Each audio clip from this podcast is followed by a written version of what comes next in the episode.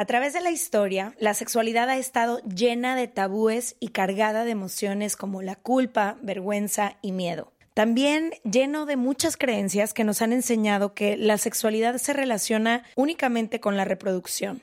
Creencias que dejan a un lado el placer y el hecho de que somos seres sexuales integrales en todas las etapas de nuestra vida. ¿Cómo podemos conectar con nuestros cuerpos y disfrutar nuestra sexualidad si no nos deshacemos de todas esas creencias o ideas que nos limitan? En el episodio de hoy hablamos de todo esto con Fabiola Trejo, doctora en psicología social, que nos ayudó a reflexionar sobre la percepción que tenemos sobre el sexo, nos ayudó a lidiar con las emociones que nos dicen que no somos suficientes o que no somos dignas de placer y también entender cómo disfrutar de nuestra sexualidad no importa quién tú seas. Quédate con nosotras y si te gusta el episodio nos ayudas muchísimo calificándolo, compartiéndolo, lo que sea que esté en tu corazón hacer. One size fits all seemed like a good idea for clothes. Nice dress. Uh, it's a it's a t-shirt. Until you tried it on. Same goes for your healthcare. That's why United Healthcare offers a variety of flexible, budget friendly coverage for medical, vision, dental, and more. So, whether you're between jobs, coming off a parent's plan, or even missed open enrollment, you can find the plan that fits you best. Find out more about United Healthcare coverage at uh1.com. That's uh1.com. Many of us have those stubborn pounds that seem impossible to lose, no matter how good we eat or how hard we work out. My solution is PlushCare PlushCare is a leading telehealth provider with doctors who are there for you day and night to partner with you in your weight loss journey. They can prescribe FDA-approved weight loss medications like Wagovi and Zepbound for those who qualify. Plus, they accept most insurance plans. To get started, visit plushcare.com slash weight loss. That's plushcare.com slash weight loss. From the beginning. Se regalan dudas nace de la infinita necesidad de cuestionarnos todo. todo lo que está a nuestro alrededor. De dónde venimos y hacia dónde vamos. ¿Cómo tomar decisiones más informadas? Tenemos tantas dudas que te las queremos regalar. Soy Leti Sagún. Y yo, Ashley Franje, y en este espacio invitamos a quienes saben y no saben tanto de todo eso que tendríamos que estar hablando. En colaboración con ACAST.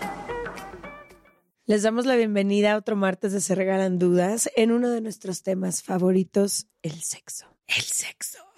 Hemos tenido episodios hablando de mil cosas. Creo que de hecho el tercer o cuarto episodio en la historia de Se Regalan Dudas hace cuatro años y Todavía medio. me acuerdo. Fue la primera vez que poníamos sobre la mesa el entender por qué en el país y en la cultura y en la sociedad en la que vivimos no se habla de sexo abiertamente y con tanto tabú y por qué hay tanta desinformación. Dimos varios tips de sexo, nos dio la sexóloga, me acuerdo de, todavía me acuerdo de un ejercicio que nos hizo, que No. era como con unas, que nos decía de unas plumas, que ella traía unos lápices con plumas.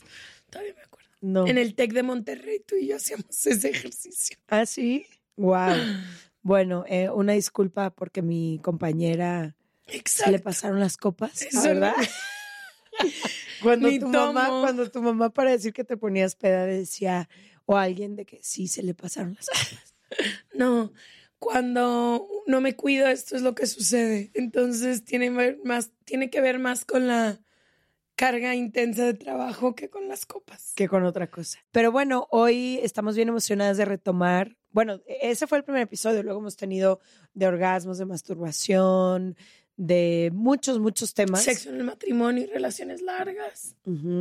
Como que ahí, ahí se ha hablado bastante de esto que creemos, porque al final creo que un poco la esencia de nuestro podcast es poner sobre la mesa esos temas que siguen siendo de cierta manera incómodos, tratar de darles un poco de luz, de traer más información, porque sentimos que eso solamente nos va a ayudar como a todas las personas. Hoy nos acompaña la especialista Fabiola Trejo, ella es doctora en psicología social, pero se especializa en el placer sexual. Y justo me estaba contando que la mayoría de sus talleres y, y todo lo que da van en torno al placer, masturbación y orgasmos. Entonces, ojalá esta información nos traiga un chorro Quiero de más placer. decir que es el tema que creo que más hemos trascendido tú y yo, o sea, todos obviamente hemos tratado muchísimo, pero en este en específico se integró de manera muy cañona nuestra vida. De chica no tuvimos las herramientas para hablar de sexo y ahora yo que lo veo con otros grupos de amigos que no es el nuestro, creo que nosotras hemos aprendido a hablar muchísimo de sexo, a hablarlo sin pena, a disfrutarlo más y ha sido un cúmulo de conversaciones continuas que hemos tenido para llegar ahí. Las que somos, tú y yo, antes de que empezara a ser regalan dudas y ahorita, en cuanto a siquiera conversaciones que tengan que ver con sexo, no sé si te acuerdas, pero los primeros episodios de pues sexo decían ciertas palabras, lo que fuera, orgasmo, pene, vagina, y a Ash le entraba un ataque de risa.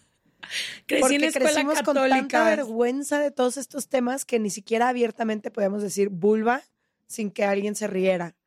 ¿No? Como, hemos avanzado. Como hemos avanzado, gracias. Ya.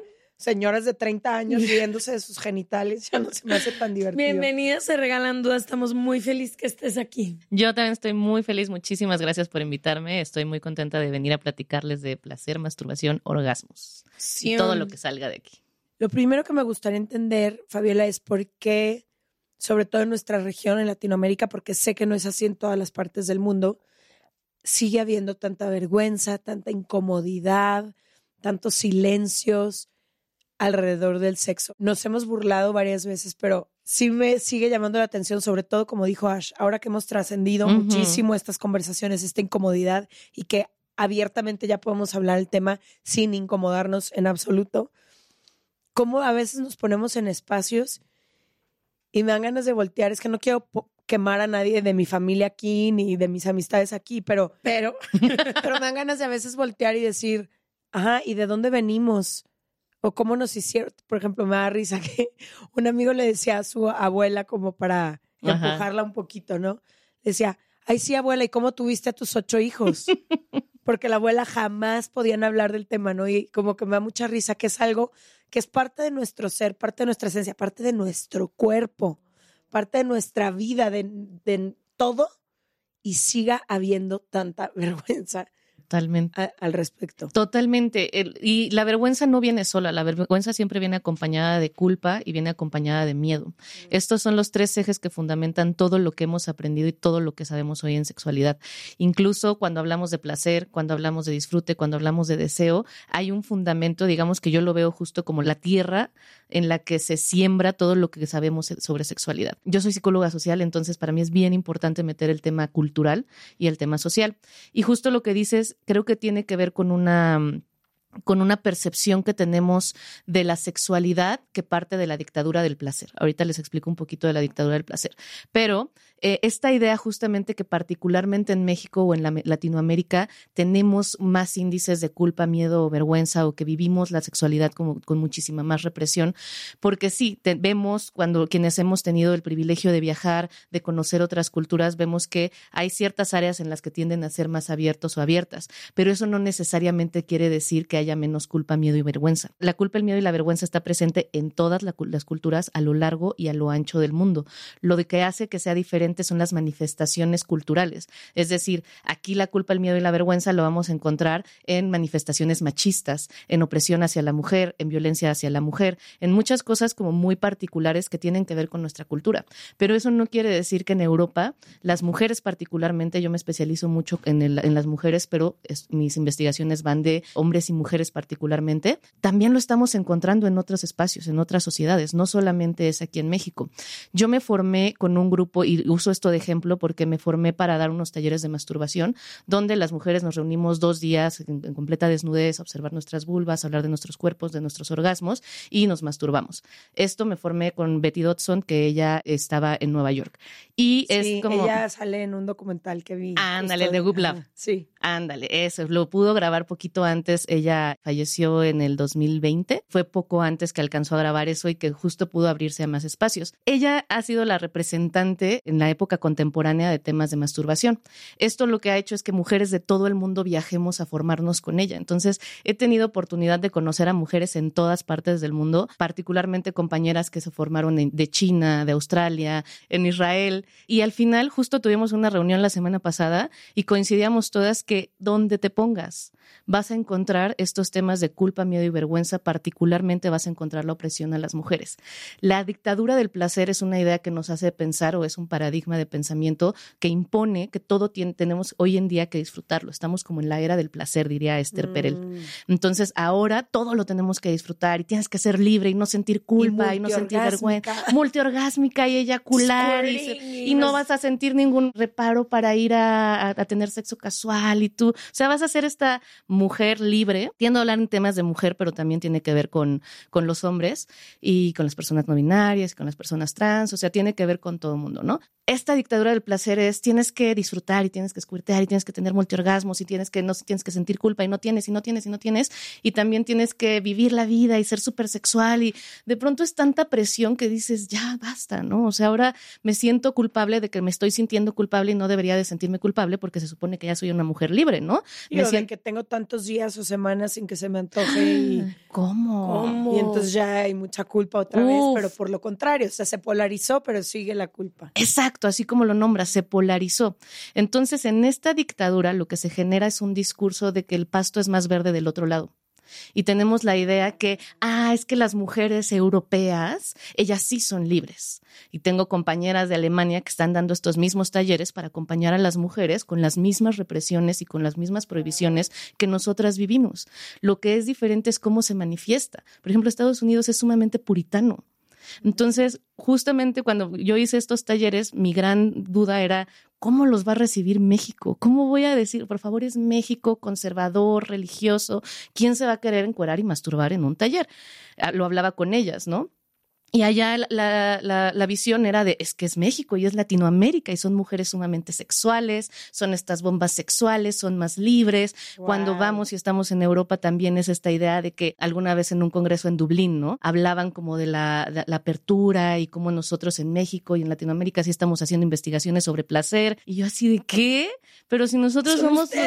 ajá, usted, nosotros estamos siguiendo su paso, ¿no? En Europa cuando se supone que son más abiertos, claro que no, el puritanismo, el conservadurismo y particularmente la opresión está presente en todos los espacios. Lo interesante sería ver cómo se manifiesta, y eso es ya cuando se manifiesta diferente en cada cultura. ¿Cuáles son los aspectos que se reprimen, se prohíben o se oprimen en cada una de estas diferentes culturas? Esto no quiere decir, por ejemplo, que en Asia, que su cultura es particularmente diferente a la de nosotros, también están las mismas represiones, solo que se manifiestan diferente. De pronto nos dicen es que allá las filosofías que habían y el tantra y demás, yo lo veo como un paraguas, ¿no?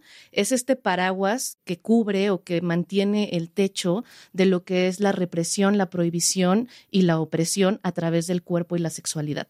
Debajo de este paraguas ya empezamos a ver diferencias que tienen que ver con género, que tienen que ver con clase, que tienen que ver con momento histórico, que tienen que ver con muchas otras cosas, ¿no? Y ahí ya es cuando empezamos, es decir, todos y todas crecemos con prohibición y represión del placer, solo que las formas en que se oprime el placer para hombres y para mujeres va a ser diferente, para personas no binarias, para personas trans va a ser diferente y eso no quiere decir que unos estamos más libres que otros. ¿Por qué la opresión y la represión y este paraguas que nos cubre a todas las personas si somos seres sexuales, si somos animales al final, ¿no? Total, eso es súper importante porque necesitamos historizar para entender. Aquí necesitamos también tener un posicionamiento político cuando hablamos justamente del placer, porque el placer, entendiendo el placer como una forma de liberación de la sexualidad en general y particularmente para la, liberación para las mujeres. ¿Por qué hablo de un posicionamiento político? Porque no podemos únicamente hablar de, ay, la culpa es muy fea, la vergüenza es muy fea, el miedo es muy feo, ya no lo tengan, vamos a... Disfruta nada más. ¿Qué es lo que te dicen un poco, por ejemplo, ayer estábamos platicando que te dicen, nosotras que crecimos en escuela católica, sea una virgen puritana todo, pero el día que te casas, Uf. ábrete abre y tus piernas, entrégate, dale placer a tu esposo. Y es como, se me olvidan 22 años en los que me llevan diciendo 500 cosas ¿Cómo le haces? No se puede. También alzo la mano Escuela Legionarios de Cristo, por supuesto. Yo también. Aquí estoy para ser tu claro. No puedo evitar cantar Santo, Santo en la iglesia. Día cantamos canciones de la iglesia, o sea, ninguna de las dos ya somos ni religiosas. Ya no. Teníamos muchas Nos dudas de la existencia de Dios y de repente es de que en un antiguo pasillo y Leti, un oscuro rincón. O sea, claro, claro.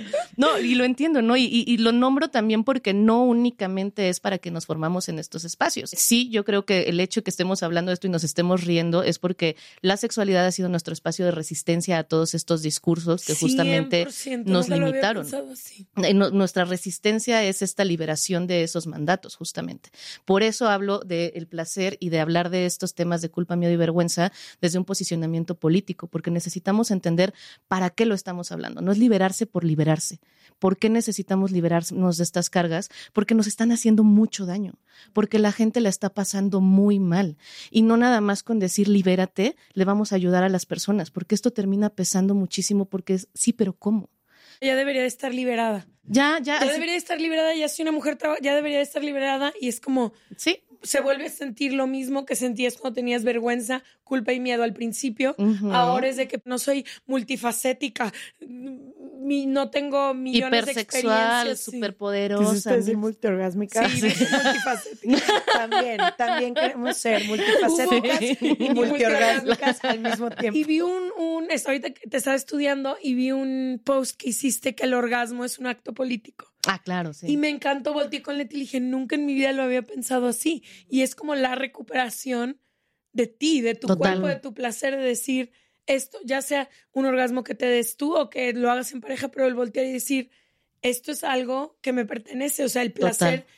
De mi sexualidad me pertenece. Y eso, esa es la premisa, por eso doy esta vuelta para hablar por qué tanta represión y por qué es, de dónde viene, ¿no? ¿De Porque vamos a historizar, pero entender que vamos a llegar ahí. Vamos a historizar porque justamente para poder acuerpar las- la resistencia a través de la sexualidad y el placer, necesitamos entender cómo es que nos, nos arrancaron, nos expropiaron del placer y nos expropiaron de nuestra sexualidad. Tal como lo dices, tiene con una lógica de que somos animales, somos animales sexuales. A mí lo que me llama mucho la atención en la investigación es que siempre estamos diciendo es que somos seres sexuales, somos seres integrales. La sexualidad es parte integral del ser humano. Casi todas las investigaciones, sobre todo en español, empiezan así, ¿no? Está en todas las áreas del ser humano y demás. Y después se la pasan hablando nada más de funcionamiento sexual, es decir, de excitación, de orgasmos, de erecciones, de cosas por el estilo. Y dices, bueno, ¿y dónde quedó todo lo demás si se supone que somos seres sexuales, no nada más en nuestros genitales, ¿no? Lo que sucede es que se genera un discurso centrado en la reproducción que anula todo lo que no tenga que ver con la reproducción.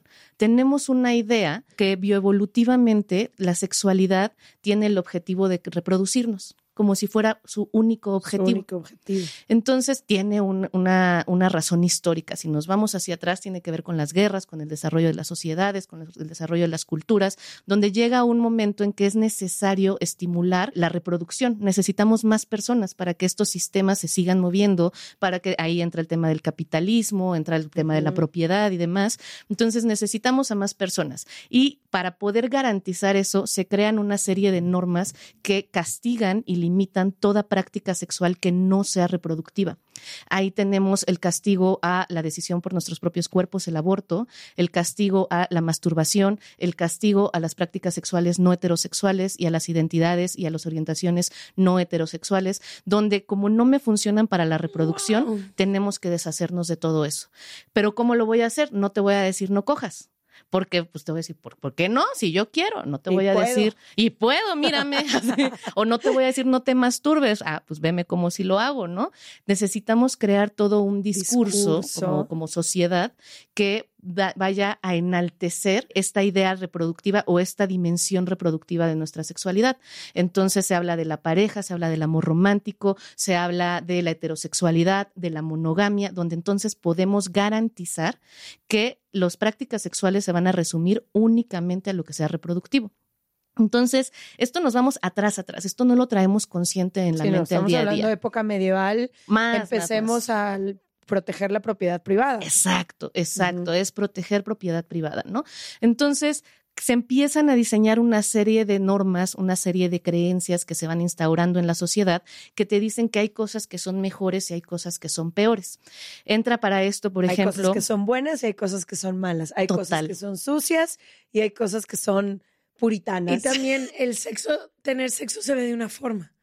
Exacto, exacto. específica. Es una mujer y un Claro. hombre, uno arriba, otro abajo y tan tan. ¿no? Y Total. una mujer, ¿qué mujer? ¿Qué mujer es la que puede recibir ¿Cómo- placer? sí. ¿Cómo se ve? ¿Qué cuerpo Me tiene? encanta que digan eso porque ahí entra incluso esta perspectiva que tenemos de la belleza y de esas cosas que nosotros ¿Y deseamos. quiénes tienen sexo? Solo los bellos, ¿no? Exacto, y es en una edad reproductiva. Adultos después de la, de la menopausia, por ejemplo, cuando ya no puede haber reproducción, ya no son seres sexuales. Entonces, los cuerpos que vemos son cuerpos jóvenes, cuerpos que emulan evolutivamente o que nos dicen evolutivamente que son fértiles. Y entonces, hoy en día, todo lo que entendemos por belleza básicamente está reducido al grupo de juventud y a estos cuerpos, por ejemplo, en el tema de por qué hay ciertas mujeres que son más atractivas, que las las rubias, que si las morenas, bueno, también tiene que ver con que evolutivamente el, el cabello que brilla es un cabello que te dice que es una persona fértil. Entonces, hoy en día se nos parece más atractivo un cabello rubio que un cabello oscuro, porque se fue instaurando como tiene que gustarte esto, porque esto te va a llevar a reproducirte. Es como la forma más resumida. Para entonces, hoy en día, todo lo que entendemos de sexo, todo, incluso cuando hablamos de placer,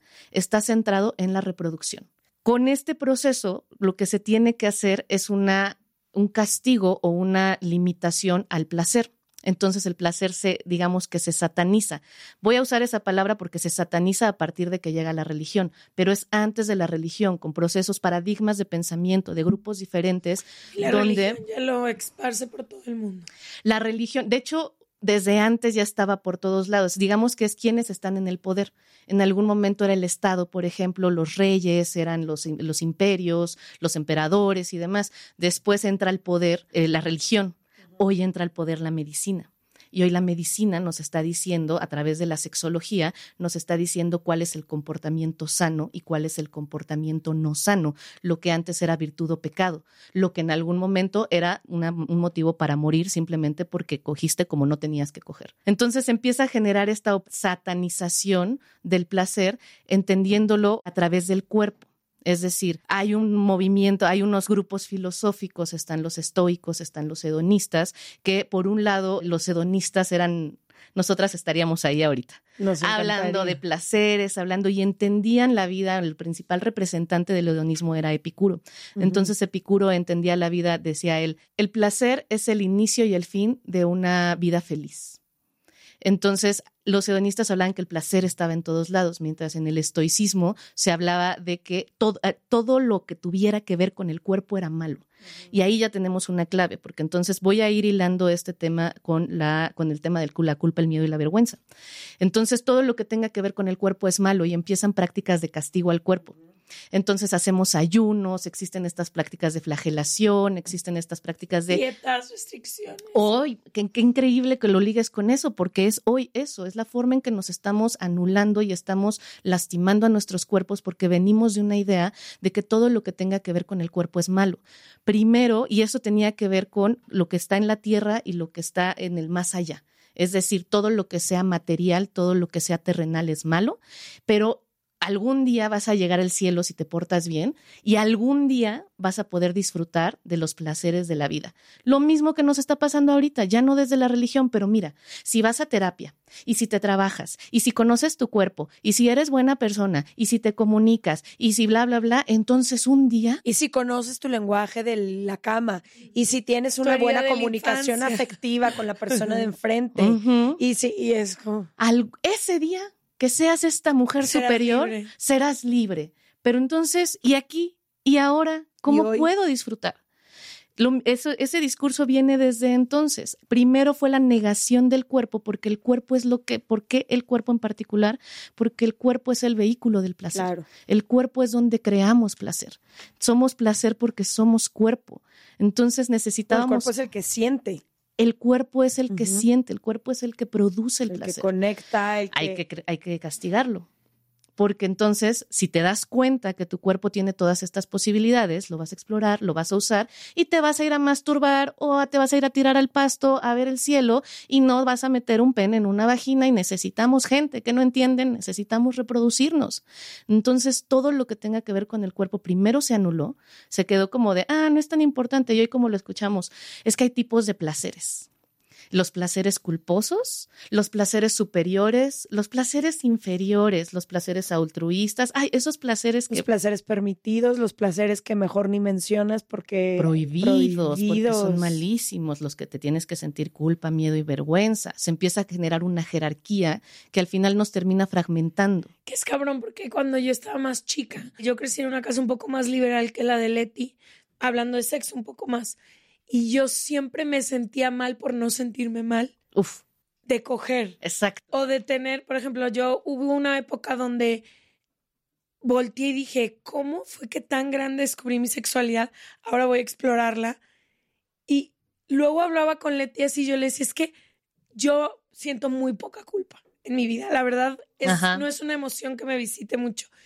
Y luego yo volteaba y cuando hablaba con Leti y platicábamos de la culpa, yo le decía, es que no, o sea, güey, no existe, está en tu mente todo. Y luego yo decía, estaré mal yo de no sentir culpa Total. por estar disfrutando mi sexualidad a esta edad con one night stands, con un novio con el que llevaba años y exploraba. Era como, entonces estoy mal por no sentir culpa. Exacto. todas las mujeres a mi alrededor sentían culpa. Entonces es un Pero también sientes culpa por, por no sentir culpa. Por no sentir culpa. O sea, como que, y a veces digo de que, imagínate si le diera rienda suelta, ¿no? o sea, luego pienso que digo, imagínate si todo lo que sea ahorita lo hubiera sabido a los 23. No, hombre. Y es como, se siente igual que lo que puede llegar a sentir Leti por algo que le dé culpa en el sexo. Totalmente. Y existe tal cosa como la polarización del otro lado. Es decir, después de tanta represión y opresión, si alguien entra a este camino de liberación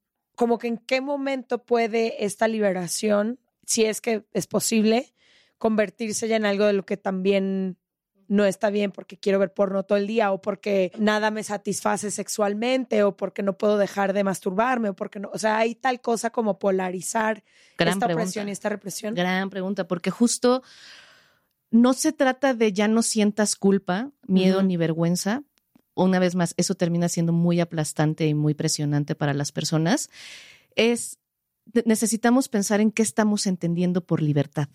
Okay. No solo es libérate, ¿qué es libertad? Y sobre todo qué es libertad en este contexto, porque lo que nos dijeron que era libertad tiene que ver con la imagen de quién tiene el poder en ese momento. Es mm. decir, la libertad es un hombre blanco heterosexual de clase alta y entonces esto pasa mucho en los procesos que yo donde yo acompaño a las mujeres. Me doy cuenta de toda esta historia que estoy compartiendo sobre el placer, sobre el, sobre la sexualidad espérame, ya no quiero que me opriman de esta manera, ya, ya me di cuenta que toda la vida me han estado limitando y que me he estado sintiendo culpable y con miedo y con vergüenza de cosas que no tendría, entonces ya, me voy a liberar. ¿Y qué hago? Todo lo contrario. Ah, ya. Entonces empieza este proceso de decir, ah, me dijeron que no cogiera con nadie, pues voy a coger con todo mundo. Ah, me dijeron que no hablara de esto, pues lo voy a estar gritando en un restaurante, a mí que me importa.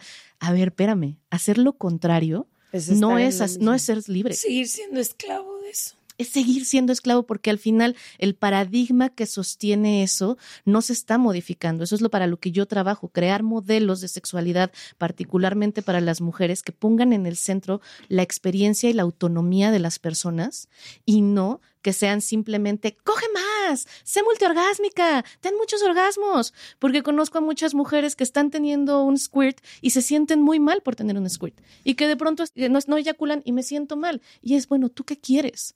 ¿Qué necesitas? En este tema, justamente cómo podemos no llegar a esa polarización, cómo podemos no terminar únicamente haciendo lo contrario, implican que tenemos que hacer una revisión de qué es la libertad para nosotras. La libertad no nada más es porque ¿qué solemos responder o qué suele responder la gente cuando decimos libertad? ¿Qué, les viene a la mente? Hacer lo que se me dé la gana. Eso.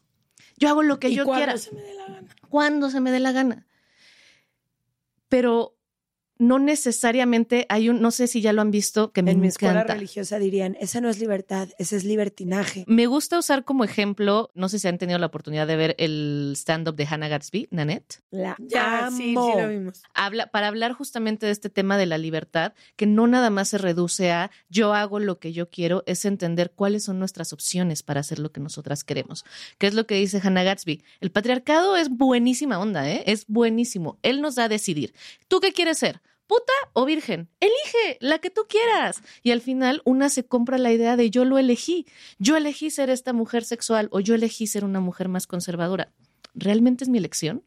Cuando las únicas dos opciones que tengo son esas. Entonces, la libertad no solo. Visto es eso. Cuando tu mamá fue o virgen puritana o una puta, o las mujeres a tu alrededor solo han sido eso. Totalmente. Y lo llevamos también a la orientación sexual. Si solamente he visto la heterosexualidad, es un proceso de identitario que yo desarrollo esa identidad o simplemente nunca tuve oportunidad de ver otras identidades que creo que es de las cosas más poderosas que he aprendido en estos últimos años y hay muchas autoras y activistas que toman este tema y cuando lo leí fue uno de esos, en inglés le llaman aha moments, uno de esos momentos en que algo pasa en tu cabeza que todo cambia que ya no puedes dejar de verlo y que entendí que la mayoría de las decisiones que yo he tomado en mi vida han sido condicionadas por un sistema que me dijo que eso era lo que yo tenía que elegir. Totalmente. O lo que tú te iba a hacer feliz.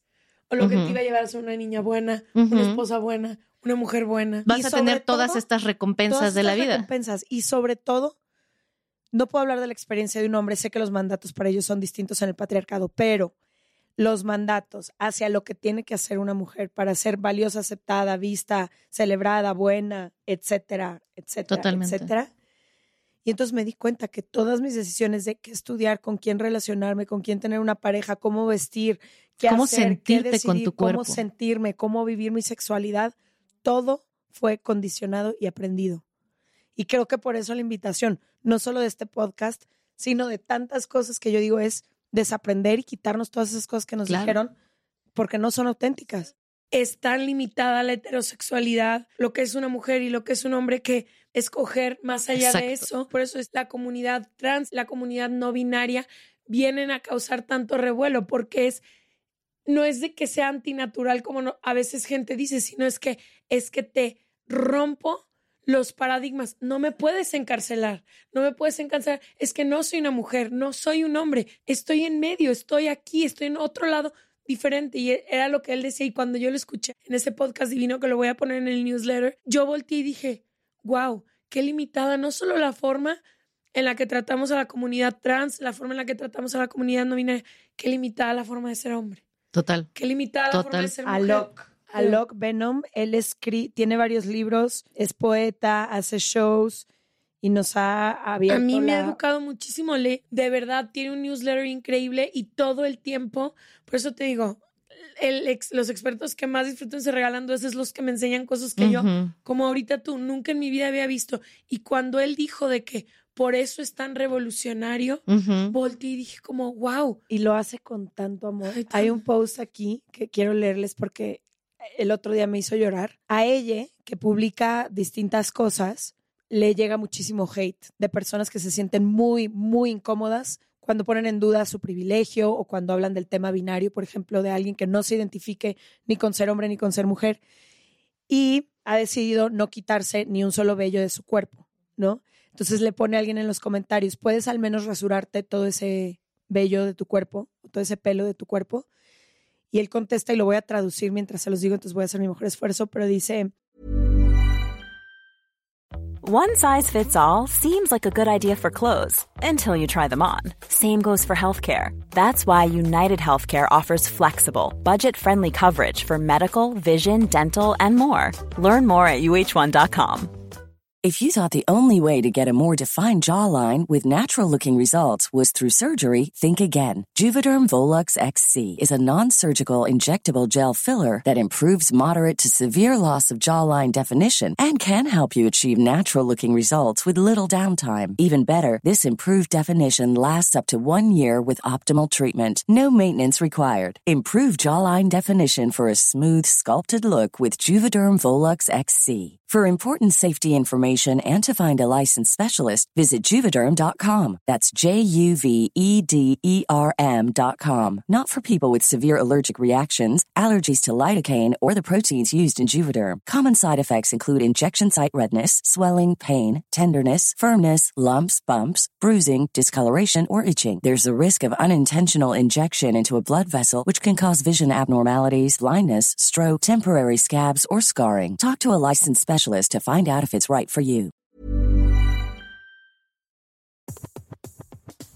Este mes, Leti y yo nos tomamos unas merecidas vacaciones. En lo personal, necesitaba un tiempo de desconexión para estar solo conmigo y con las personas que quiero. Uno de los planes que hicimos fue ir a uno de mis lugares favoritos, el mar. Por eso decidí comprarme un traje de baño lindo, protector solar y algunas otras cosas que quería llevarme a la playa. Después de comprar lo que necesitaba, usé una app que se convirtió en mi más grande aliada, porque me regresó dinero en efectivo y me recompensó por muchos de los gastos que hice. La app se llama Hypora y es muy sencilla, rápida y segura de usar.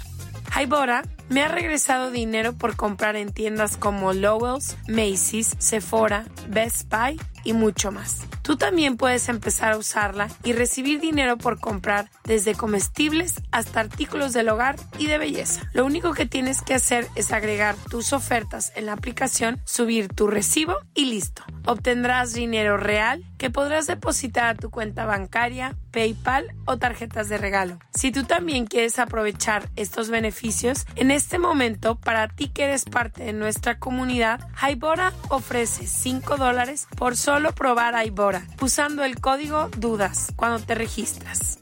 Simplemente ve a la Apple Store o a Google Play Store y descarga la aplicación Hybora, completamente gratis para comenzar a ganar dinero en efectivo y use el código DUDAS. Eso es I-B-O-T-T-A en App Store o en Google Play con el código DUDAS. Hola, amigue. ¿Puedes por lo menos ser honesto con lo que está pasando aquí? Yo soy tu espejo. Cada vez que tú apuntas un dedo a mí, estás apuntando tres de regreso a ti. Esto no se trata de pelo, se trata de cómo tu corazón se rompe. Siento mucho que las normas de belleza te hagan sentir inadecuado. Creo que eres hermoso, no por cómo te ves, sino por quién eres. Yo, por primera vez, soy un humano feliz y soy un ser humano, no una estatua. Soy como el mundo, mi cuerpo florece. Me ha tomado mucho tiempo llegar aquí. Soy feliz de por fin poderme convertir en un jardín de crecimiento. La próxima vez que sientas esta necesidad de dar un consejo no solicitado a un extraño, redirige esa energía a ti mismo y pregúntate, ¿qué parte de mí se siente detonada? Riégala con amor. El amor es el antídoto al miedo. Yo aquí estoy aplaudiendo para que llegues ahí o sea, imagínate una respuesta tan amorosa a tanto odio y esta persona recibe tanto odio por el simple hecho de existir y expresar su ser como es. Fuera de la norma. Y sabes yo que he platicado con muchos amigos de esto, es que mucho es, pero ¿dónde lo pongo? O sea, si no es mujer y no es hombre, ¿dónde debe estar y yo? Es que el ser hombre en una caja mujer en una caja no lo enseñaron viene de un, como tú dices, viene de la época de las cavernas, literalmente, donde se empezó a acomodar un sistema que favorecía a unos y desprotegía a otros. Entonces, como que creo que este tipo de conversaciones, como tú dices, más allá de la vergüenza y de la culpa, necesitamos desaprender siquiera para poder ver lo que tenemos Exacto. Exacto, es eso, ¿no? Entender esta historia nos hace darnos cuenta cómo es tan maleable, cómo es, es cuando hablamos entonces de cuando hablamos de la sexualidad reproductiva se dice que es un discurso esencialista, es decir, esencializamos, reducimos al cuerpo las funciones y entonces tú eres A y tú eres B solo por cómo es tu cuerpo. La otra, el otro paradigma de pensamiento de la sexualidad habla de una sexualidad construccionista, es decir, que la vamos construyendo. Esto quiere decir que es un constructo social. Y cuando hablamos de constructo social no estamos hablando de abstractos, no estamos hablando de cosas que no existen. Sí existen. Cuando hablamos de un constructo social es que nosotros lo podemos ir diseñando nosotros podemos ir creando conceptos, podemos ir creando experiencias, podemos ir creando modelos. No es que la sexualidad es algo abstracto, no, es que yo la puedo modificar. Si todas estas normas y esta, esta historia le dio esta forma a la sexualidad, ¿qué otras normas pueden darle otra forma? ¿Qué otras creencias pueden darle otra forma? es decir, ¿qué forma quiero darle? Y entonces llegan las personas binarias, llegan las personas trans a decirnos, yo puedo imaginar que el mundo es de otra forma porque yo no quepo en estos cuadros que crearon. Así es y la gente se... Y que no solo nada que provoque más que ese tema, o sea, realmente mucha gente Pero por eso, porque ponen en duda las cosas que aprendiste, que tú crees que eres y que has defendido con tanta fuerza. Y ahora voy a, voy a tomar esa oportunidad para aterrizarlo con el tema de la vergüenza, por ejemplo, ¿no? Comunidades no binarias, las comunidades trans, lo que nos han hecho es justamente ir abriendo nuevos caminos de interpretaciones, pero también para las mujeres y también para los hombres implica un, el, el, hecho de decir, yo tampoco quepo en esta, en esta etiqueta, porque también esa, eh, a las mujeres que se salen de esa norma, a los hombres que se salen de esa norma, que to somos todos y todas, porque todos y todas somos diversos y todes, también existe este castigo que al final nos hace cuestionarnos qué está mal en mí como persona trans, como persona no binaria, como persona, como mujer, como hombre, porque no entro dentro de este concepto que es un concepto creado para el patriarcado, el concepto de feminidad. Ese no existe. Es tan limitante. Es muy limitante. y el concepto de masculinidad nos asfixia, eso, nos, nos aplasta. ¿Y a qué nos lleva? A cuestionarnos qué está mal en mí cualquiera de estas etiquetas que acabamos no de que dar está mal y con otra. el sistema, sino que está mal en mí. Y cuando nos preguntamos qué está mal en mí, estamos hablando de la vergüenza. Así es como se instaura la vergüenza, porque hay una serie de mandatos históricos socioculturales, le decimos en la investigación social, premisas históricos socioculturales, que nos dicen cómo debe de ser la sexualidad en este, en, en este parámetro reproductivo que tiene cuatro ejes principales. Habla de la heterosexualidad, la reproducción, la monogamia y la institución de la monogamia. Es decir, todos tenemos que ser heterosexuales. Hombre o mujer. Ese es hombre o mujer y con que fines reproductivos. Que te guste el sexo opuesto con fines reproductivos, porque entonces ya empezamos con la pregunta de, ¿y tienes novio? Ya, eres mujer, eres hombre, ¿tienes novio? Tienes novia, ya tienes novio, tienes novia. ¿Y cuándo los hijos? Ya tuviste, bueno, no, ¿y cuándo la boda? Ya está la monogamia y se tiene que institucionalizar, porque tiene que estar en un, un papel, papel para el. Estado, ¿no? Ya se institucionalizó. ¿Y para cuándo los hijos? Entonces, al final, todo este diseño es para llegar al modelo, para llegar al fin reproductivo. Por eso todas estas identidades que nombramos, incluso la feminidad y la masculinidad, también son estas etiquetas que nos terminan limitando y nos hacen pensar, como ya solo me dieron una imagen del mundo, me hacen pensar qué está mal en mí. Esa es la vergüenza, que es diferente a la culpa. ¿Qué está mal en lo que hice? La culpa se enfoca en el acto, la vergüenza se enfoca en mí. Y en la sexualidad, viniendo de un tema donde la única oportunidad que nos dieron es la reproducción, hasta este momento no nos han hablado del placer porque nos tuvieron que expropiar el placer, porque al expropiarnos el placer nos expropian de nuestros cuerpos, porque nos expropian de nuestras sensaciones y de nuestras posibilidades. Una vez que nos expropian de nuestros cuerpos, hay control sobre nosotros. Lo podemos ver en todas las organizaciones donde hay un abuso de poder, dígase sectas, o puede ser también la religión, por ejemplo, donde las principales formas de control se basan en el control de la comida y el control del sueño. Por ahí se empieza, porque controlamos un cuerpo y entonces las necesidades básicas, y entonces puedo empezar a manipular lo que yo quiera obtener de aquí. Entonces, si yo te, te anulo, te expropio, te, te, te quito todas las posibilidades de ser cuerpo, puedo hacer contigo lo que, Que se me me, dé la pega gana. la gana. Entonces está la culpa y está la vergüenza. Y luego el miedo viene justamente de un aviso, de un castigo. Algo malo te va a pasar por esto. Porque algo te va a pasar. Y ahí le metemos otro nivel a lo que estamos entendiendo hoy por la sexualidad, que es una sexualidad reproductiva.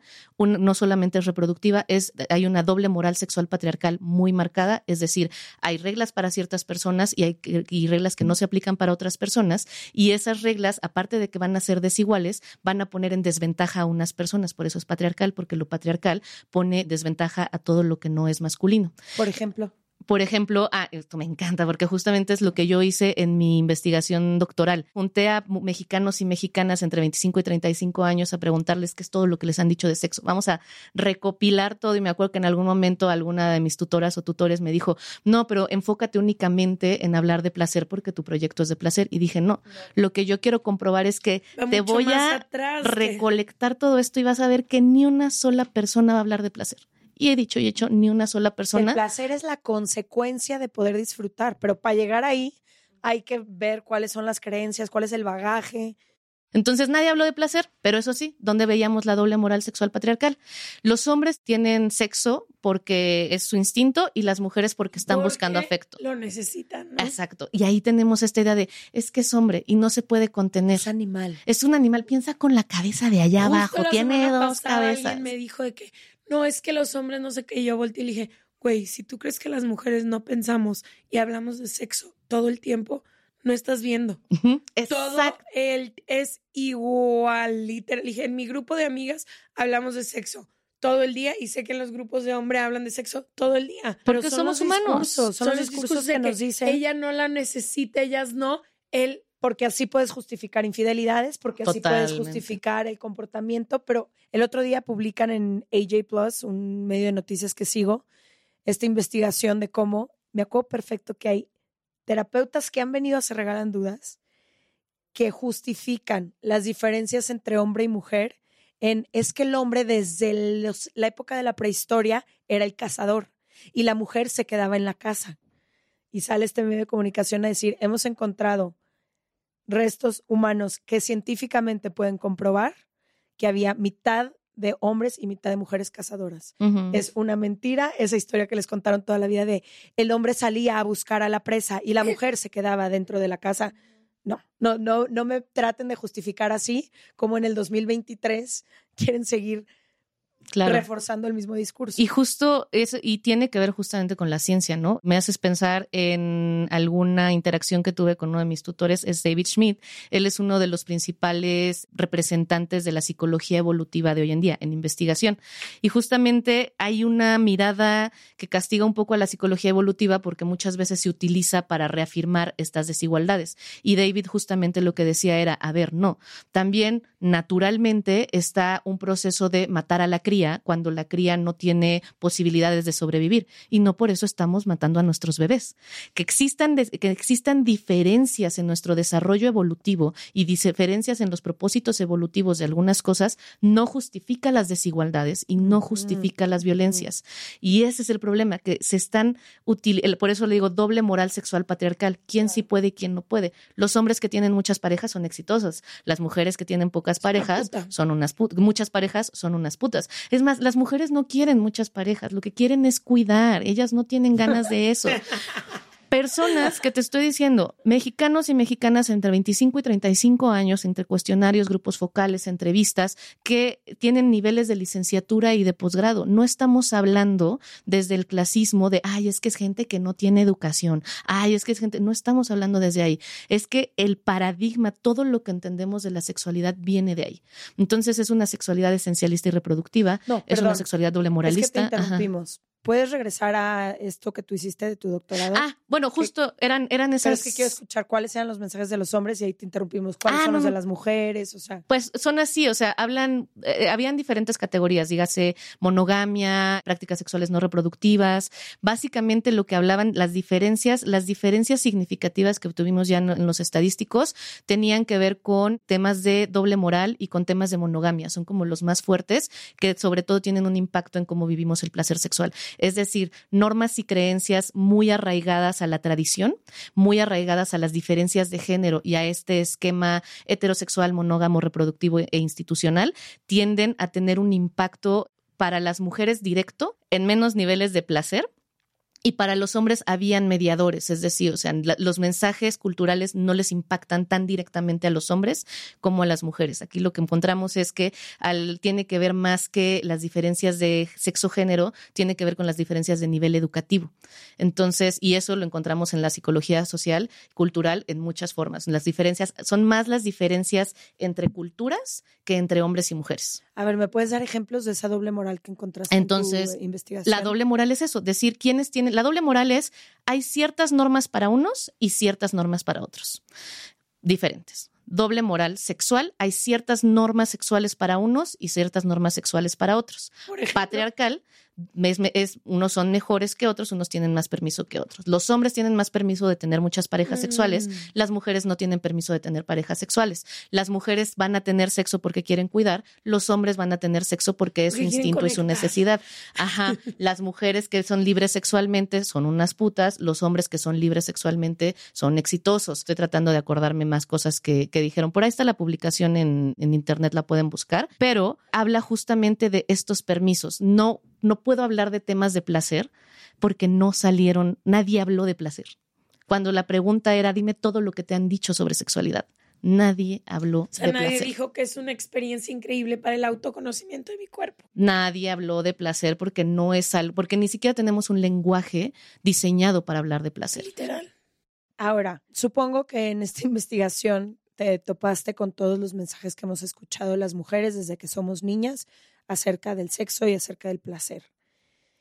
¿Qué hago si me encuentro en este momento en el que me doy cuenta que siempre he sentido culpa, que no puedo conectar con mi cuerpo, que estoy compartiéndome sexualmente en este momento que quisiera disfrutar y estoy pensando en, en que soy sucia, en el pecado, en que siento que no quiero experimentar nuevas cosas, en que qué van a pensar de mí, en que estoy consciente de mi cuerpo y de cómo se ve. si alguien coge contigo ya no te va a querer. En que, ajá, que le voy a dejar de importar a esa persona. Ah, sí, también decían eso, nadie se va a tomar en serio, ¿no? Ajá. Yo literalmente estuve en una relación mucho más chica, pero cuatro años sin querer tener relaciones sexuales porque a mí me dijeron toda la vida que el día que yo tuviera sexo con una persona, ese día iba a perder el interés en mí. Entonces dije, no, amo a esta persona, no quiero que se vaya, yo me voy a aguantar, aunque mi cuerpo todos los días me grite lo contrario, yo me voy a aguantar. Total.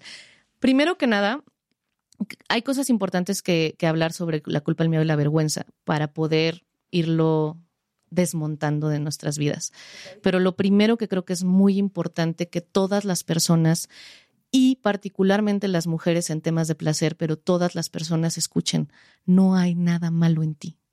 No estás mal no estás rota, no estás descompuesta, no hay algo malo en ti porque todo esto que estamos hablando se termina traduciendo en qué está mal en mí, que no puedo liberarme sexualmente porque es el mandato de la dictadura del placer, o qué está mal en mí, que estoy haciendo lo que me dijeron que hacen las mujeres, que lo que me dijeron que hacen los hombres, pues cojo con mi pareja cuando él quiere, pues hago lo que me dicen que tengo que hacer, pues ya tengo hijos, pues ya tengo a mi familia, y por qué sigo sin sentirme feliz, por qué siento que algo me sigue haciendo falta, será que yo me siento insuficiente, estoy insatisfecha, estoy rota, estoy enferma, hay algo malo en mí, no hay nada malo en ti.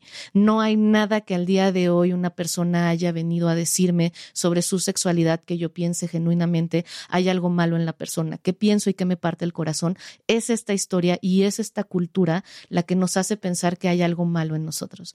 Eso sería lo primero. En segundo lugar, permítete explorar estas emociones. Permítete dialogar con estas emociones. Explico también toda esta historia para entender que no está tampoco mal sentir culpa, miedo y vergüenza. Estas son emociones humanas. Siempre les digo, como cuando hablamos, por ejemplo, también de la culpa que existe en cuanto al sexo casual, ¿no? Es que el sexo casual es sexo sin compromisos, es sexo sin emociones. Entonces tú tienes que estar lista para ir y luego te sientes culpable o te sientes avergonzada o sientes miedo o estás confundida, ¿no? Cogí con alguien y no estoy entendiendo o quiero coger con alguien y no estoy entendiendo nada. ¿Qué está mal en mí? Ya fui a terapia, ya fui a miles de cursos, ya ¿por qué me sigue dando culpa? ¿Por qué me sigue dando miedo? ¿Por qué me sigue dando vergüenza? ¿Qué necesito seguir trabajando? A ver, no hay nada malo en ti. Necesitamos entender que las normas y las creencias en torno a la sexualidad nos pusieron un parámetro completamente irreal que está anulando, nos está fragmentando. No podemos llegar al sexo casual. No solo, y también es inalcanzable. Es, es, es que ese es el propósito es que estos modelos están diseñados para que son tan irreales que el propósito es que te generen culpa, miedo y vergüenza. Y también son como antinaturales, ¿no? Ahorita que decías tú de que tenemos la creencia de que el sexo se enfoca en personas de 19 a 39 a 40 años con buen y entonces pasas los 40 y sigues queriendo tener sexo algo está mal conmigo. Algo está mal con, porque a mí me habían dicho que con la menopausia se, te quita el deseo, o que está mal en mí porque yo me masturbaba desde que era muy chica. Y justamente por eso hablaba del sexo casual, porque me parece un gran ejemplo cuando me dicen es que tiene que ser sin emociones. ¡Wow! Qué increíble que tú tengas la capacidad de quitarte los calzones y quitarte el lóbulo frontal. ¡Wow! O no sé si te hicieron una lobotomía o qué, que te quitaste las emociones, porque las emociones yo no he encontrado una forma de quitármelas cuando me quito los calzones. Yo sigo llevando mis emociones a todo encuentro sexual con otras personas o conmigo misma. Y esto aplica, lo, eh, aplica justamente en temas de culpa, miedo y vergüenza el discurso sexológico hoy en día, que parte de una sexualidad masculinizada y de esta sexualidad de doble moral sexual patriarcal, dice, sé libre, libérate sexualmente, no sientas culpa, no sientas vergüenza, ay, no tengas miedo, tú aviéntate. Por eso insisto, no hay nada malo en ti porque entonces es cuando regreso y digo, ¿qué está mal en mí? Si mi amiga, si todo mundo, si las que leyeron, si las que estudiaron, si las que se parecen a mí me están diciendo que debería de ser libre y no sentirme culpable es una emoción. Es como si yo te dijera, deja de sentirte triste para siempre. Sabemos que es imposible dejarnos, va a haber un momento en la vida que nos vamos a sentir tristes. O deja de sentirte feliz. No podemos matar a ninguna emoción. Lo que necesitamos es dialogar con esas emociones, entender de dónde vienen. Particularmente la culpa y la vergüenza son emociones sociales. Son emociones que requieren una conciencia social del otro, del otro mirándome como defectuosa, vergüenza, o del otro mirándome como que hice algo mal porque me puso una regla, culpa. Entonces, como emociones sociales, también necesitamos explorarlas, sentarme a dialogar con el miedo, la culpa y la vergüenza. Porque qué casualidad que esto en este preciso momento no me está dando culpa, pero sí me da culpa ponerme la mano en mi vulva. Qué casualidad que no me da culpa una función completamente natural de mi cuerpo, perdón, pero como es cagar. Ah, pero sí llega la culpa cuando me la están metiendo. Lo digo en lo más burdo porque es necesario entender que son emociones que van a estar presentes, lo que necesitamos, que incluso tienen una función, que la sociedad la, y la cultura y la historia las ha cooptado para controlarnos como mecanismos de control, pero eso no quiere decir que no tengan una función natural bioevolutiva en nosotros. Tienen una función también de protección. Hoy en día, por ejemplo, yo hago acuerdos conmigo misma. Yo tengo mis valores, mis creencias revisadas, para eso voy a terapia, para eso me trabajo, para eso estudio, para eso investigo, y entonces empiezo a generar acuerdos conmigo misma. Acuerdos desde, ya no le escribas un mensaje, ¿para qué le escribes el mensaje? No se lo escribas y luego ahí le estoy escribiendo el mensaje y digo, ay, y la culpa me dice, Fabiola, Habías dicho que ya no ibas a escribir el mensaje. Y es una forma de cuidarme. Pero hay culpas que están diseñadas por un contexto y por una historia que están hechas para limitarme. Si yo dialogo con la culpa y escucho el contenido de la culpa, particularmente en el contexto sexual, es cuando nos vamos a dar cuenta que la culpa está en esos espacios que no son reproductivos, en esos espacios que no son permitidos. Está la culpa, el contenido de mi culpa está enlistando las normas y creencias sociales patriarcales. Entonces, si yo dialogo con ella, puedo preguntarme, ¿tú eres mía? O sea, ¿realmente me da culpa que me cojan de perrito? ¿De ¿Realmente me da vergüenza eso? ¿Realmente me da miedo tener un encuentro casual o me infundaron el miedo? Porque ¿qué de mi experiencia me enseñó que tengo que tener miedo a esto? Por ejemplo, mi experiencia me enseñó que si pongo las manos en el fuego me voy a quemar. Miedo justificadísimo. Pero hay muchos miedos en la vida que yo entendí que no eran míos, que eran miedos que en mi caso me los instauraron por ser mujer. No vestirme de cierta manera, no, no coger para que no me abandonen, no, decir, no hablar de cierta manera, no moverme en ciertos espacios. Pero estos ¿Cómo miedos. señalaban a las mujeres que sí? Exacto, porque hay un castigo social. claro. Ahí se instaura el miedo, ¿no? Bueno, desde mucho antes. Entonces, este cómo, ¿no? Implica darme un espacio para reconocer, sí, sí te vas a sentir culpable, ¿por qué? Porque eres humana y eres parte de un contexto social que te dijo que te tenías que sentir culpable. Permítete dialogar con la culpa, el miedo y la vergüenza y decir, ¿qué hago? Porque esta expectativa de que ya no tengas culpa, no tengas miedo y no tengas vergüenza es aplastante y es dolorosa. ¿Qué quieres decirme hoy, culpa? ¿Qué me está, es que no deberías estar diciendo eso. ¿Ok? ¿De acuerdo a quién? O no deberías estar haciendo esto. La vergüenza que me dice, hay algo malo en ti. ¿Realmente creo que hay algo malo en mí? ¿Qué es lo que yo creo que está mal en mí? Mi cuerpo, por ejemplo, en el caso de las mujeres, que es una vergüenza profunda hacia cómo se ven nuestras vulvas, hacia cómo nos, nos desenvolvemos sexualmente en pareja. Entonces es, bueno, cuando trabajo en los talleres que observamos nuestras vulvas, justamente escucho estas narrativas, es un espacio para escuchar estas narrativas donde se van dando cuenta de, pues yo siempre odié mi vulva y nunca supe por qué, solo porque me dijeron que era fea. Ni la había visto. o porque no se ve como la de la pornografía. Entonces, tomar también a la culpa, al miedo y a la vergüenza como guías. ¿Qué estás haciendo en el contexto, ¿no? En el contexto. Todo el mundo me ha dicho esto por años. ¿Por qué en este momento? ¿Por qué no cuando estoy tomando agua, pero sí cuando estoy besando un genital?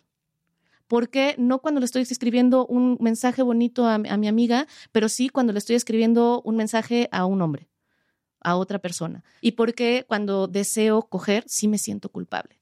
Entonces, es más un diálogo, entendernos como seres humanas integrales, que tenemos, que pasamos por todos los procesos emocionales y que incluso estos procesos emocionales me dan información sobre quién soy yo. Y particularmente en el contexto sexual, me dan información sobre qué ser sexual soy yo. Si me construyen como objeto de deseo u objeto de placer, me va a dar mucha culpa ser sujeta de deseo. ¿Qué quiere decir esto? Me va a dar mucha culpa desear, fantasear, querer, anhelar porque nos dijeron que nosotras no anhelamos, no queremos, no deseamos porque somos objetos. Entonces, no hay nada malo en ti.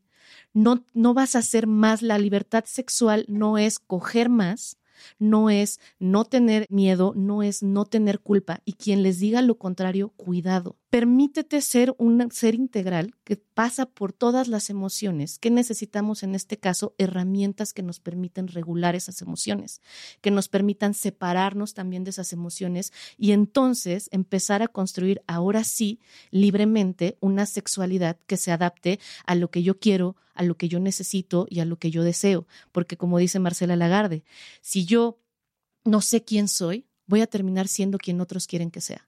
Si yo no sé qué deseo, voy a terminar deseando lo que otros desean de mí. Si no sé qué necesito, voy a terminar necesitando lo que otros necesitan para mí. Si no sé qué anhelo, si no sé a dónde voy, si no sé, si no sé, si no sé, voy a terminar no siendo la persona que yo soy. La culpa, el miedo y la vergüenza que sentimos hoy en el contexto social están diseñados por un sistema económico, político, histórico con propósitos reproductivos, no con propósitos de que disfrutemos. Hacer un movimiento de modelo de lo reproductivo a lo placentero implica cuestionar qué me está dando culpa, qué me está dando vergüenza y también ser sumamente compasivas con nosotras mismas. Está bien si te sientes culpable, está bien si te sientes culpable porque no te sientes culpable, está bien si tienes miedo y está bien si te sientes avergonzada porque no tienes miedo, está bien porque es lo que estás sintiendo y todo lo que tú sientas es válido. Y si tú no lo escuchas y no le des un espacio porque tengo que ser una mujer libre, sexual y coger con todo mundo, no estamos haciendo más que caer en la, en la trampa patriarcal de volver a anularnos a nosotras mismas. Qué poderoso. Ya no quiero decir nada más. Me quedo con eso. Eres lo máximo. Gracias por venir. Me encanta cuando explican las cosas así, con tanta, con tanto contexto, con tanta historia, con tantos ejemplos, porque creo que eh, literalmente es lo que necesitamos. Creo que para mí lo último que dijiste es lo más importante, como de que es válido porque de verdad me rodeo de muchísimas mujeres que sienten culpa o por querer sexo o por no querer sexo, porque tienen muchos órganos o porque no tienen... O sea, realmente de, de ambos lados, de un lado o del otro, siempre sienten culpa, siempre sienten que algo está mal, vergüenza, comparando las amigas con las que crecí, con las que ahora tengo, como que me doy cuenta que realmente por todos lados sentimos vergüenza y culpa hacia el sexo en todas sus versiones, ¿eh? las que hemos podido aprender, tener el lenguaje, como decías, que yo siento que para mí ha sido importantísimo aprender a decir las cosas del sexo como son y como vienen, pero por todos lados y hay muy poca empatía también hacia nosotros mismas sin entender que es un sistema que realmente nos roba de todo, que el placer, yo creo que para muchísimas mujeres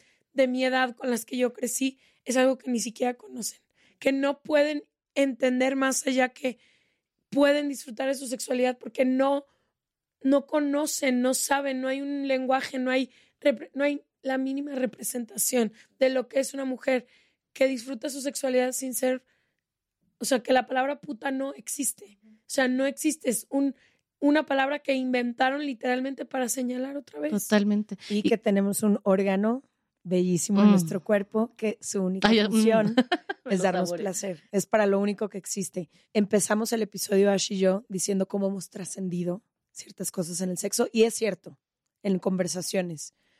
Pero entonces yo tengo que revisitarme porque este discurso que me he contado a mí misma de ya trascendí, trabajé todo, pues mi historia sigue ahí.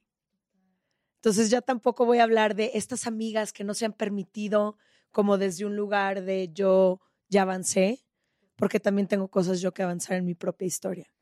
Y esto lo hemos hecho tú y yo en años recientes, como de creer que, que tenemos todo un mundo que enseñarle a muchas amigas, que quizá nosotras ya trascendimos ciertas cosas, pero sigue habiendo vergüenza, sigue habiendo culpa y sigue habiendo miedo en, nuestras vidas. Se pusieron otro Y también hay que ser honestas con eso, porque si no siento que quien nos escucha le estamos volviendo a dar este discurso que tú decías de decir, nosotras ya lo logramos, ojalá que tú algún día lo puedas lograr. Y ese es un engaño que nos estamos haciendo a nosotras mismas. Eso, eso. Y justo quería dar un ejemplo en torno a eso. Y no debería, porque incluso pensar que vamos a llegar, eh, ahí ya vamos más con modelos de pensamiento lineal, ¿no? Pensar que vamos a llegar a este lugar donde ya vamos a ser las personas liberadas es volver a caer en el modelo jerárquico patriarcal de que hay gente que vale más y vale menos. Lo que justamente pensaba mientras las escuchaba era el comentario de alguna compañera en uno de los círculos de autoconciencia que facilito, que dijo es que mi pareja me dice que soy como muy incongruente porque me encanta comer y siento mucho placer eh, con la comida, por ejemplo, pero después me siento muy culpable. Y le decía yo, a ver, espérame, eso es lo, eso es lo más congruente que hay en el mundo. No es incongruente, ¿por qué? Porque el mandato es que te tienes que sentir culpable, tienes que sentir miedo o tienes que sentir vergüenza al placer. Tal cosa y disfrutarlo. Eso es el mandato, eso es muy congruente. ¿Cuál es la invitación aquí? Uno, está bien, es común que te sientas con culpa, miedo y vergüenza. Y con lo que tú decías es, lo que tenemos que revisar es cuál es el contenido hoy de mi culpa, miedo y vergüenza. Mm, porque, ¿Cómo me habla hoy? ¿Qué me está diciendo hoy? Cómo vivo mi vida, mi, mi, placer, cómo vivo mis orgasmos, es como vivo mi vida. Yo cuando empecé a masturbarme, ya más adulta en los 20, pensé sintiéndome culpable por no tener pareja, por estar sola, avergonzada, por no tener alguien que estuviera conmigo. Hoy mi culpa va de cómo es posible que no quieras coger una temporada si eres si te dedicas a esto o cómo es posible que no hayas podido tener un orgasmo si tú le estás enseñando a las mujeres a tener orgasmos. Entonces, mis culpas van a ir dándome información sobre cómo estoy evolucionando yo, cómo podemos bajarnos de ese modelo jerárquico porque todas y todos estamos ahí porque estamos en este sistema patriarcal. ¿Cómo nos podemos mover de ahí? La experiencia hablar desde nuestra experiencia, no dar consejos, no decirle a la gente cómo debería de ser, porque ahí estamos aportando a este sistema, sino hablar, yo he vivido esto de esta manera. Y eso es lo que estamos intentando hacer hoy. Lo que yo hablo de sexualidad es lo que las mujeres comunican, es la experiencia de las mujeres y la experiencia de las personas que están enfrente de mí hechas, estructuradas a través de la investigación, pero no desde un espacio, jerárquico donde yo te voy a venir a enseñar cómo ser liberada. Es la, la culpa, el miedo y la vergüenza también nos dan información sobre nosotras, también somos nosotras y a no reconocerlas es también no reconocernos como seres vivientes y seres que sienten. Claro. Muchas gracias por escucharnos. Les vamos a dejar aquí toda la información de Fabiola en serregalandudas.com diagonal. Suscríbete. Nos vemos el próximo martes o jueves. Gracias por venir. Bye.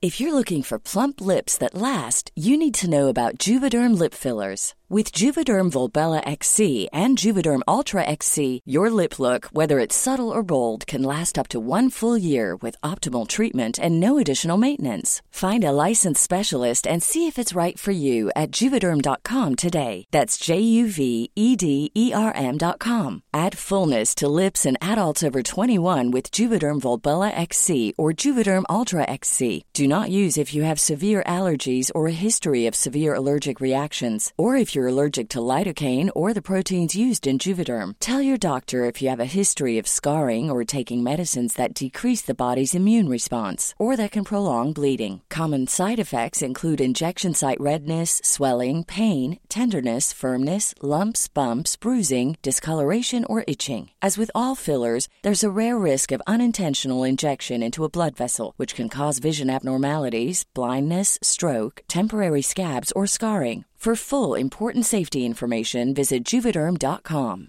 Hey, folks, I'm Mark Marin from the WTF Podcast, and this episode is brought to you by Kleenex Ultra Soft Tissues your ally to help tackle your allergy symptoms this season. I love the change of seasons, but nobody loves pollen and all those other things floating in the air that make you sneeze during this nice weather. Kleenex Ultra Soft tissues are hypoallergenic and allergist approved. So fight back against watery eyes and runny noses without worrying about irritating your skin. For this allergy season, grab Kleenex and face allergies head on.